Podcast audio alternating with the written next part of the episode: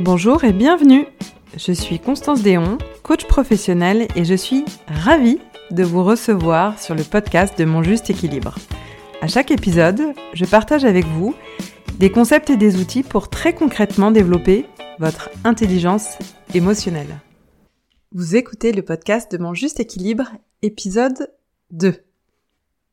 Dans ce nouvel épisode, je vais vous présenter une perspective inspirante sur l'apprentissage et la croissance personnelle. Je dirais même que c'est une vision pleine d'espoir pour chacune et chacun d'entre nous qui se sent bloqué, pensant avoir atteint ses limites en termes de compétences. Pour préparer cet épisode, je me suis appuyée sur les travaux de Carol Dweck, professeure de psychologie et doctorante aux États-Unis, qui étudie depuis les années 70 comment les états d'esprit influencent la vie des gens. La conclusion de ces recherches démontre que chaque individu a la possibilité de se développer tout au long de sa vie, s'il ou elle adopte un certain mode de pensée que je vais vous expliquer tout de suite. Commençons par définir un état d'esprit. Qu'est-ce que c'est?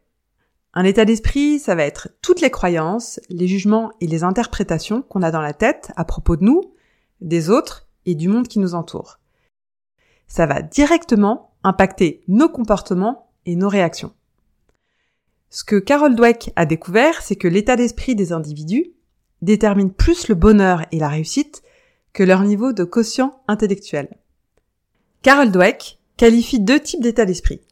L'état d'esprit de développement, ou growth mindset, par opposition à un état d'esprit fixe, ou fixed mindset. C'est celui que je vais développer en premier. Donc l'individu avec un état d'esprit fixe, ça ressemble à quoi? Ça ressemble à quelqu'un qui croit que ses qualités et ses aptitudes sont innées. Soit on est né avec, soit on est naissant. Et l'individu, en fait, s'attend à ce que ses capacités se révèlent d'elles-mêmes avant même qu'il ait vraiment essayé de les développer. Ça peut ressembler à des pensées du type euh, je suis pas très bon pour me mettre en avant dans mon travail et c'est juste ma personnalité. Ça peut être j'arrive pas à faire des présentations en anglais et je ne serai jamais doué. Ça peut ressembler aussi à cette personne dans mon équipe n'est pas faite pour manager, peu importe si on la forme, ça ne changera rien. En fait, ce qui importe pour un individu à l'état d'esprit fixe, c'est avant tout de confirmer et de prouver qu'il est intelligent. Et c'est pas forcément conscient, bien sûr. Ce qui peut le rendre réticent à relever des défis, à faire face à l'échec ou aux critiques, car il a peur de ne pas être à la hauteur. En fait, le risque, c'est qu'il abandonne rapidement et qu'il voit l'échec comme un signe d'incompétence. Personnellement, j'ai eu longtemps un état d'esprit fixe. Ça m'a fait tilt quand j'ai regardé dans le rétroviseur comment j'avais tendance à réagir quand je tentais quelque chose de nouveau et que j'y arrivais pas, assez rapidement selon moi. Je me disais que j'étais pas douée, et par exemple, dans mes premières semaines de prise de poste, je rentrais le soir et je disais à mon mari, bah, j'y arriverai jamais. C'est pas fait pour moi. Ça m'est arrivé à plusieurs reprises. Aujourd'hui encore, je peux tomber dans le piège de l'état d'esprit fixe. Et c'est grâce aux travaux de Carol Dweck que j'ai pu conscientiser l'état d'esprit fixe. Je vous mettrai la référence de son livre dans les notes de cet épisode. Et comme la prise de conscience est la première étape du changement, c'est ce qui me permet de réajuster mon état d'esprit. Ça n'enlève en rien l'inconfort d'avoir peur de ne pas y arriver. Mais c'est une façon de se responsabiliser et de porter un regard différent sur soi. C'est tellement important pour nourrir une saine confiance en soi et une saine estime de soi. Donc il y a deux risques à rester dans cet état d'esprit fixe. Le premier, c'est de s'enfermer dans cette identité et de s'en vouloir et de se critiquer pour être cette personne qui n'y arrive pas. Le deuxième, c'est de s'auto-limiter par ses croyances. Au final, on ne se met pas dans l'action, on laisse tomber, donc on ne progresse pas. Résultat, ben, on ne se rapproche pas de ses objectifs. Donc, en opposition de l'état d'esprit fixe, il y a l'état d'esprit de développement. L'individu qui a cet état d'esprit croit que ses qualités et ses aptitudes sont avant tout développées en travaillant et que tout le monde peut s'améliorer à force de travail et d'application. En fait, qu'importe son point de départ. C'est l'effort qui conduit à la réussite. L'objectif est d'apprendre pour progresser et de fournir des efforts pour en avoir la maîtrise. Quand j'ai eu cette notion d'état d'esprit de développement, j'ai tout de suite pensé aux autodidactes et aux sportifs qui ont une culture de la résilience, de l'apprentissage, de la pratique et de l'autodiscipline. Et un état d'esprit de développement, ça peut ressembler à des pensées du type bah, même si j'atteins pas mon objectif, j'aurai appris de cette expérience. Ou bien la réussite de mon collègue, c'est vraiment une source d'inspiration et de motivation pour moi. Ou encore, bah, j'y suis pas encore arrivé, mais je vais à nouveau tenter. Et enfin, bah, ça peut être si les autres y arrivent, il n'y a pas de raison que j'y arrive pas la pratique. Aujourd'hui, les découvertes en neurosciences démontrent que le cerveau n'est pas figé. Le cerveau est capable de remodeler des chemins neuronaux tout au long de notre vie. Plus on s'entraîne à adopter un état d'esprit de développement, plus on va développer cet état d'esprit.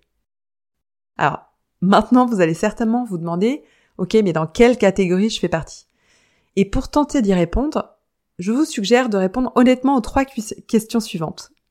Mais le but ici, c'est pas de vous donner l'opportunité de vous juger, mais de prendre conscience de vos pensées. Donc, la première question, lorsque vous recevez un feedback sur quelque chose à améliorer, le considérez-vous comme une occasion d'apprendre et de progresser, ou le prenez-vous personnellement en premier? La deuxième question, lorsque les autres réussissent, est-ce que cela vous inspire vous ressentez de la jalousie. Enfin, la troisième et dernière question, est-ce que je persiste face aux obstacles et je continue à faire des efforts, même lorsque les choses deviennent difficiles, ou est-ce que je me décourage facilement et j'abandonne? Bon, c'est évidemment pas un test exhaustif, mais vous l'aurez deviné, si vous avez de la résistance à faire face aux opportunités d'apprentissage, cela peut vous aider à prendre conscience dans quel état d'esprit vous êtes. Alors, quel est le lien entre état d'esprit de croissance et intelligence émotionnelle? Le premier, c'est que c'est une approche optimiste du développement personnel. En fait, on peut toujours progresser, quel que soit le niveau de quotient intellectuel et quel que soit le niveau de quotient émotionnel. Ces compétences peuvent être apprises et améliorées avec le temps et l'entraînement.